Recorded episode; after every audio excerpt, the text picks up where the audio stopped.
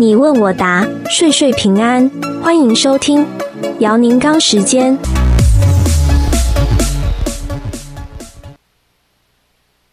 各位听众朋友，大家好，欢迎大家收听你问我答。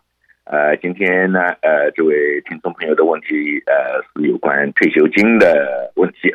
呃，他的问题是这样的：我在美国，今年年底回中国办理退休。等我六十七岁在美国拿退休金的话，要告诉社安局，我局我在中国有退休金吗？呃，有影响我在美国拿社安金吗？那这是这样子的，呃，首先这个不仅是呃外国拿的退休金呃会有这个影响，其实同样的一个呃那个规则呢。呃，在美国的呃普通老百姓，如果你为美国政府工作，拿了美国政府的 pension 的话，也会同样的情况。那么它这个规则呢，叫做呃 Windfall Elimination Provision。这个呢，呃，讲起来就是有点像，它是有点像就外快的那个呃阻止方案，好像是这个。是什么呢？叫你看，你不能两头都拿，就是说，所以，呃，基本规则是这样的，在美国，如果你拿了美国政府，比如说你给联邦政府做事，联邦政府会给你个 pension，那么这个呢，有可能最高达到百分呃之五十，就二分之一的那个你拿到的 pension 的额呢，要从你的 social 里头减掉，也就是说，如果你拿 pension 一千块。那么有可能你的 social 如果是拿两千的话，那么可能嗯一千的二分之一大家知道是，那么你在社安拿的时候，而不是拿呃两百啊两千，而是拿一千五了，所以它是有这样一个规则。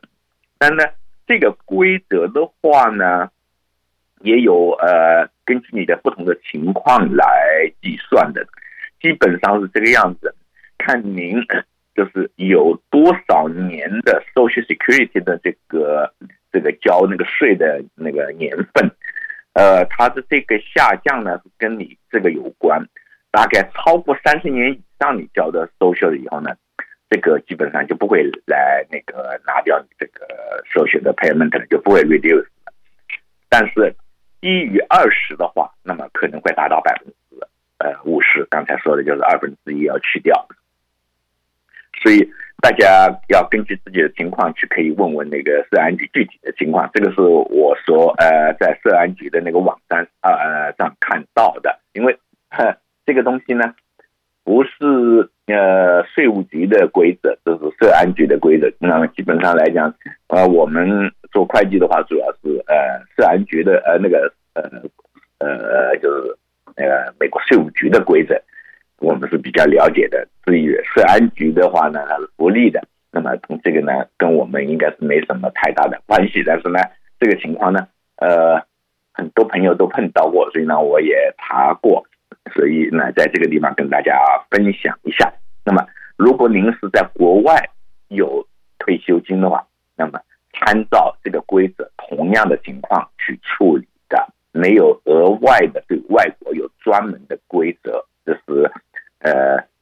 去，拿那个福利的时候的一个一个处理。好，我们这个问题呢，今天就简单的呃跟大家分享到这个地方，谢谢大家收听，我们下个礼拜二这个时候再见。